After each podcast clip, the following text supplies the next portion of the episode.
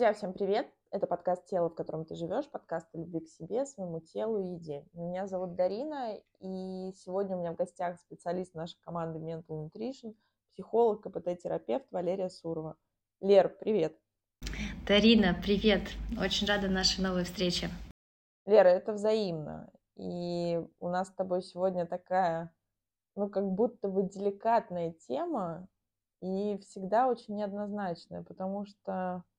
Объясню почему, друзья. К нам приходят... Мы сегодня поговорим с Валерией о треугольниках, и это не треугольник Карпмана, а это любовные треугольники, где есть, собственно, трое. Это муж, жена, и обычно это все-таки любовница, либо любовник. Вот опять же, мы поговорим с тобой о разнице, как, как тут те же ли механизмы или что-то другое. Но, собственно, в терапию приходят все три стороны, и вот, наверное, мне сегодня важно было бы тебя спросить, как они зарождаются, почему они зарождаются, есть ли в, нё, в них какие-то плюсы для пары или, возможно, для другой стороны этого треугольника, если мы берем любовников. И, собственно, что делать каждому из персонажей, которые уже вовлеклись в эту игру. Давай поговорим. Вот с чего, собственно, начинается? Ведь зачастую, да, действительно, наверное, друзья, это чаще истории, чаще запросы женщин, которые, у которых мужья изменяют, мы говорим об изменах, да, в семье появляется, условно говоря, любовница, и мы всегда обвиняем мужчину, потому что он как-то не так себя повел, и есть действительно патологические, те самые, в том числе контрзависимые ребята, как я их люблю называть, которые просто боятся близости, им нужно постоянно какие-то новые впечатления, постоянно нужны, опять же, те же нарциссы, которым нужно вечное восхищение, мы с тобой говорили в предыдущих выпусках об этом, что в семейной паре действительно мы привыкаем друг к другу, и как-то нам кажется это все более обыденным, более однотонным. И если мы осознанно к этому не подходим, что является очень важным пунктом, то действительно появляется тот самый человек, который восхищается, для которого все в новинку. Вот как здесь вообще работает? Вот давай поговорим, вот изначально пойдем из пары, из семьи, в которых появляется кто-то третий. Ну, это в целом созвучно нашему одному из выпусков про потребности. Есть потребности пары, для чего мы в отношениях. И если какие-то потребности не закрываются моим партнером, моим супругом, то естественным путем я буду искать их на стороне. Либо даже если у нас само как-то произойдет, а у меня потребности будут не закрыты, то я в эти отношения ну, вступлю вот, и начну их. Вопрос, в, опять же, в потребностях, которые не закрыты. Но в целом э, винить э, только мужчину нельзя. Но и однозначно говорить, что э, ответственность на двоих тоже одинаково лежит, тоже нельзя. Поскольку, как ты сказала, это могут быть люди, с, мужчины, например, с, с расщеплением образа матери, которым всегда нужны две. Когда одна хорошая, другая плохая, и они будут постоянно меняться ролями. Это одна ответственность. А, а если действительно какая-то есть может быть, не знаю, как так поделикатнее сказать, но, может быть, есть какое-то охлаждение в отношениях со стороны жены, и тогда мужчина начинает закрывать потребности за счет любовницы. Здесь уже можно говорить про совместную ответственность. То есть однозначного ответа, там, кто виноват, почему так случилось, я бы не давала. Ну, знаешь, тут вот мне почему-то, пока тебя слушала, вспомнились э, частые, знаешь, марафоны или какие-то вебинары, которые говорят, женщина должна быть матерью, любовницей, там кем-то еще, вот мы столько должны ролей исполнять, то есть чтобы мужчине было как минимум не скучно. Вот как здесь? Ведь зачастую действительно многие клиенты, мужчины в терапии, они говорят о том, что да, как будто бы идет подмена, что выбирал-то я себе все-таки жену и женщину рядом, а потом это как-то превращается вот в какую-то материнскую фигуру. И тут начинает гиперопеки, гиперконтроля, друзья, и там как будто бы уходит из пары флер. То есть вот как вот здесь механизм работает в этом аспекте? Является ли это действительно той самой причиной, или за ней мы прикрываем что-то другое? Ну, я бы сказала так, что когда вы вступаете в отношения молодыми, вы исполняете одну социальную роль, вы на одном уровне развития. Дальше, когда вы вступаете в отношения серьезные, у вас появляется семья, дети, женщина как будто бы становится взрослее, она занимает уже другую социальную роль, она уже на другом этапе развития эволю эволюционно. мужчина тоже должен идти вперед, не оставаться мальчиком, которым только начались отношения, а также догонять свою женщину на мужчина, э, там, защитник, там, тоже, не знаю, добытчик.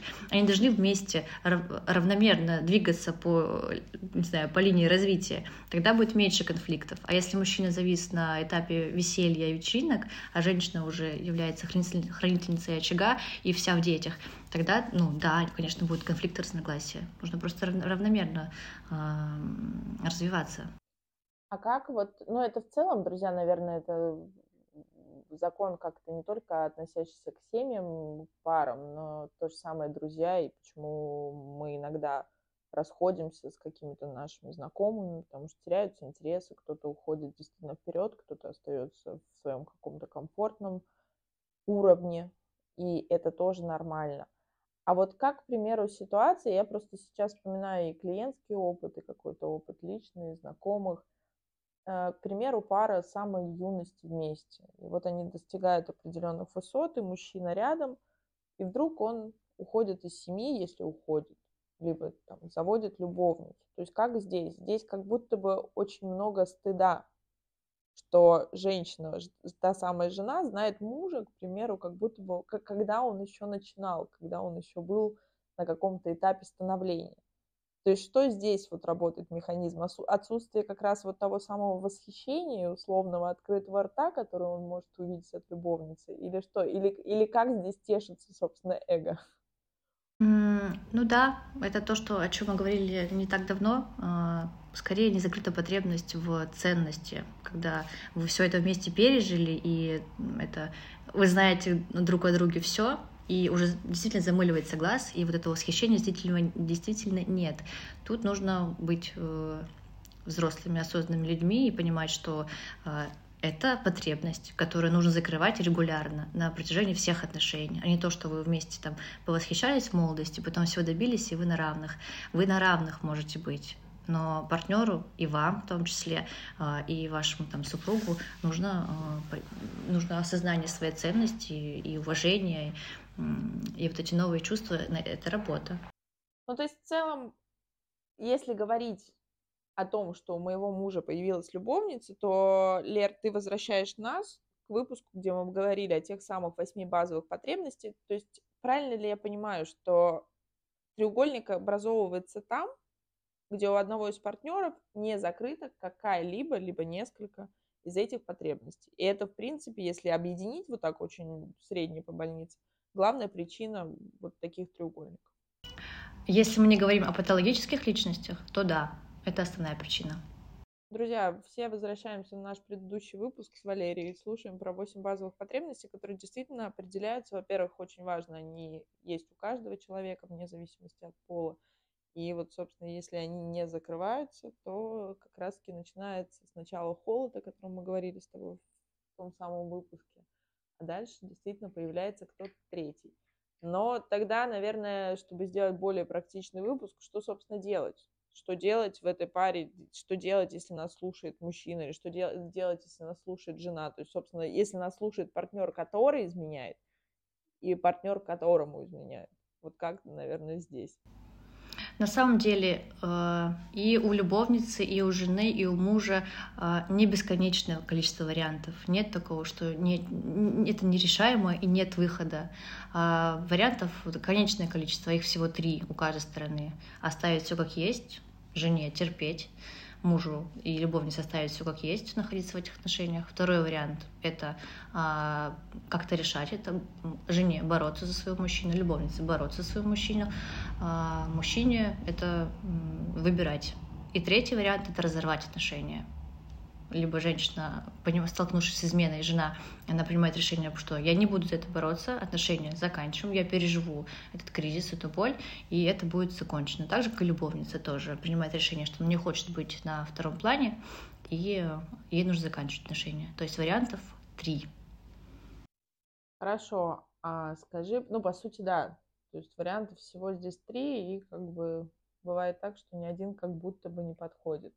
А вот со стороны любовницы, вот как она образуется в этом треугольнике? То есть какие причины здесь могут быть именно вот для нее, какие есть вторичные выгоды. Друзья, здесь мы не говорим о глобальных, точнее банальных вторичных выгодах, если мы говорим какой-то финансовый аспект, да, закрытие безопасности или там что-то еще. А вот если взять с точки зрения психологии, то есть что здесь я могу проигрывать, вступая в отношения с заранее зная, что мужчина женат, и он в семье. Если я вступаю в отношения с человеком, который не свободен, и я готова принимать всегда вторую, менее значимую роль, то это говорит просто о конкуренции с мамой в детстве, то есть про эдипальном конфликте, который не был пережит в детстве. И это решается только в терапии, поскольку даже вы можете выйти из одних отношений э, женатым и вступить сразу в другие, просто потому что пока вы не отыграли э, в кабинете у психолога свою конкуренцию с мамой за отца, вы будете конкурировать так по жизни всегда. Хорошо, а скажи, пожалуйста, влияет ли это, допустим, вот часто к нам приходят клиентки, у которых нет отца. То есть, по сути, как будто бы этот идеальный, эдипальный комплекс с мамой за конкуренцию проигрывать было не за кого. То есть влияет ли это? Да, конечно, влияет. Тут я скорее даже себе ищу просто отца, который бы, отцовскую фигуру, которая бы мне заменяла. Ну и отцовская фигура всегда с матерью. Ну, в принципе, так к тому же самому и приведет. То есть даже если у вас не было отца, эдипальный конфликт вы не проскочили. Он все равно останется с вами. Ну да, и, друзья, опять мы возвращаемся. На самом деле, сепарация, депальный конфликт и все остальные, собственно, все то, что растет у нас из детства, это то, что, наверное, проскочить и как-то смухлевать точно не получится, мы все равно к этому возвращаемся, просто возвращаемся в разном возрасте, возвращаемся с разными запросами, но ощущения-то, собственно, одни. И вот ты сказала про вариацию, что, ну, вариантов-то, собственно, у всех не так много.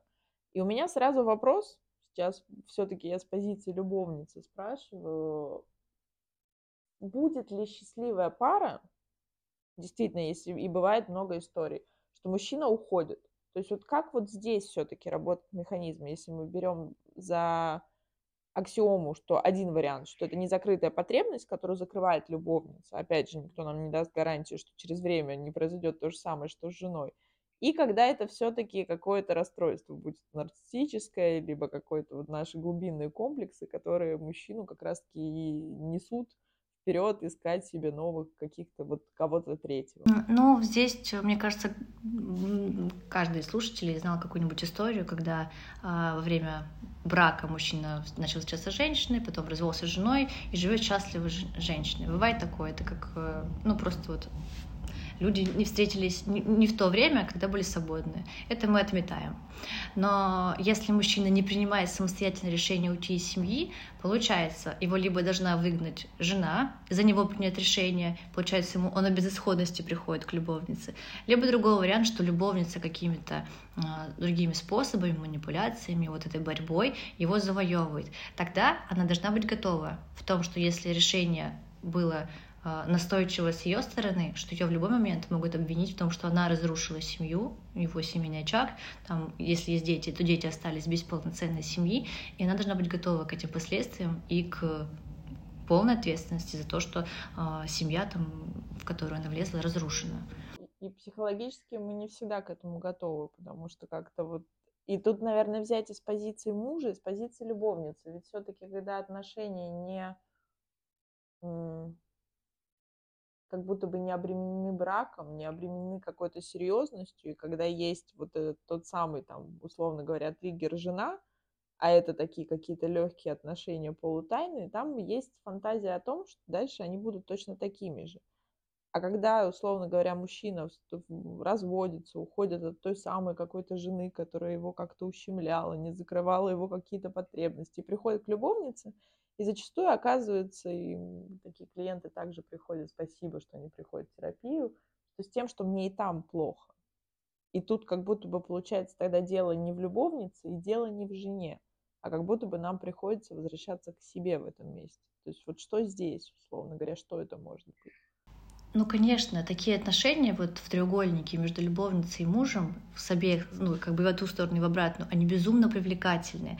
А, что видит любовница? Она видит э, ухаживание, больше там, подарки, траты, лучшую сторону этого мужчины. Она не видит никакого быта, какой он э, уставший, приходит там домой, или какой он с детьми, или как он, как он вынужден а, там, решать проблемы какие-то. Она этого не видит. Она видит только а, радостного, улыбчивого, влюбленного мужчину не видя негативную сторону. То же самое и мужчина. Он приходит к женщине, которая априори готова всегда за него бороться, она всегда в боевом положении, в боевом духе, в том, что она, она всегда довольна, счастлива, у нее нет бытов, бытовухи, связанной с этим мужчиной, она не обременена тоже всевозможными сложностями. Получается, эти два человека просто, э, не знаю, трутся одной э, гранью. Если бы они были геометрическими фигурами, то они видят только одну какую-то светлую грань друг друга, не видя все то большое, что находится э, в тени.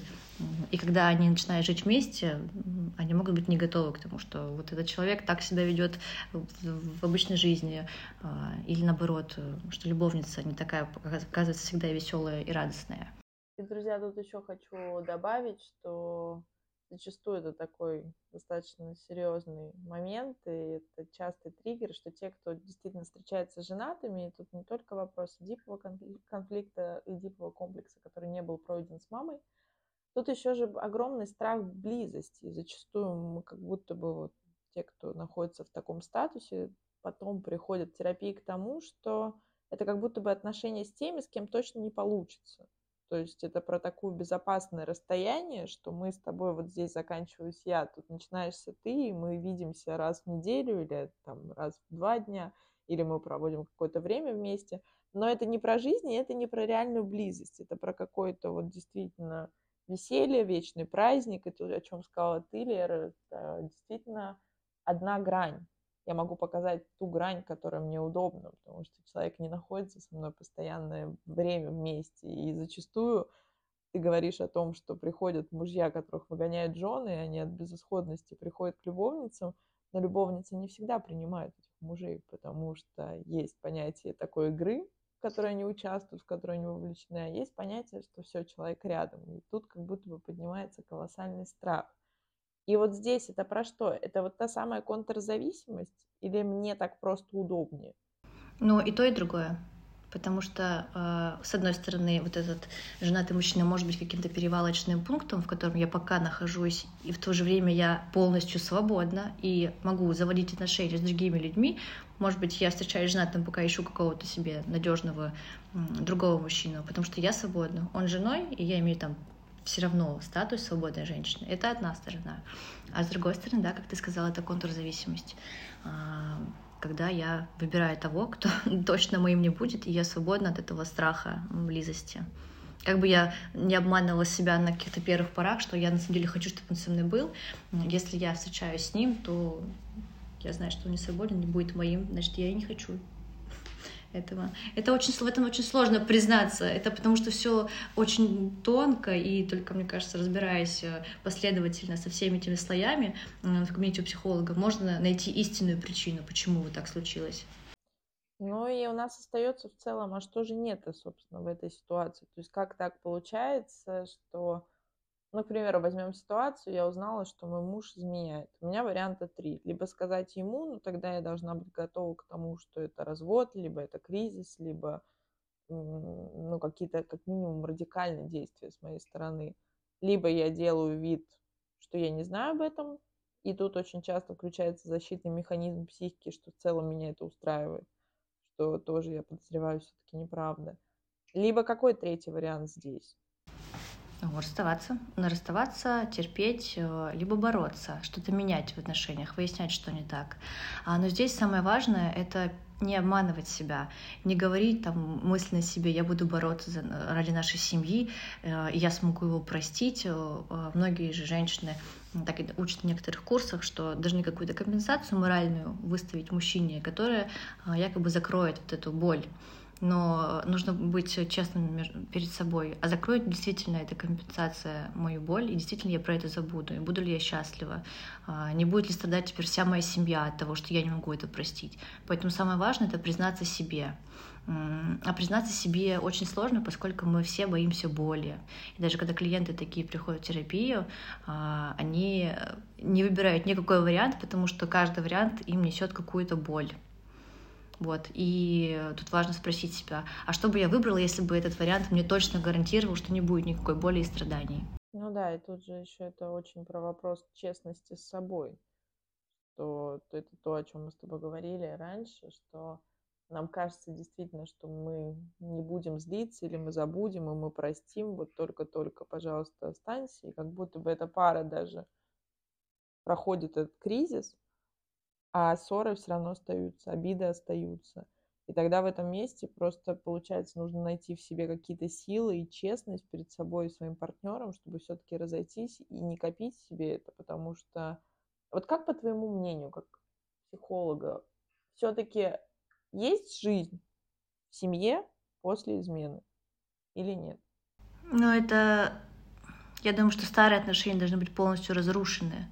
А, и только если вот оба человека готовы признать и заново договориться обо всем, все обсудить и начать строить новые отношения, вот как с самого начала, тогда да, а так это могут быть э, просто перейти в другую форму, там, не открытых конфликтов, а пассивных, молчания, игнорирования, э, какие-то мелкие бытовые такие вот, не знаю, антипакости, э, которые просто тоже, опять же, отнимают силы. И в таком случае, наверное, лучше дать хотя бы себе шанс построить с кем-то другим.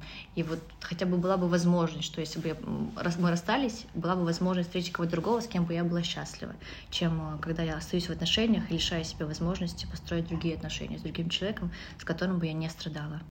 Ну да, но это вот опять же, даже я слушаю тебя, и как будто бы эмпатично поднимается огромный страх. Ведь там тоже, друзья, много записываем об этом выпусках. Страх остаться одной, опять же, это больше такая женская форма проявления страхов, которые навязывается социумом, обществом.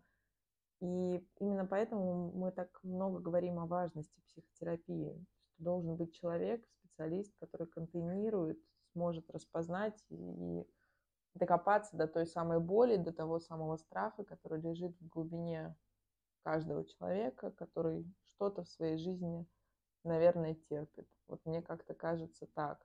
И вот, наверное, мой последний тебе вопрос, и он такой, это не тема нашего выпуска, но все-таки, мне кажется, он лежит в основе любого нашего дискомфорта, который мы проживаем в паре, это вот как раз-таки тот самый страх одиночества. И повторюсь, что все-таки, мне кажется, больше социально навязываемый он женщинам. Вот что здесь делать? Ну, нужно перестать э, демонизировать страх. В любом случае у нас будет, это наша э, базовая прошивка, но просто можно бояться одиночества и прожить всю жизнь несчастной, э, пытаясь там бороться с собой, вспоминая какие-то измены э, там, и конфликты.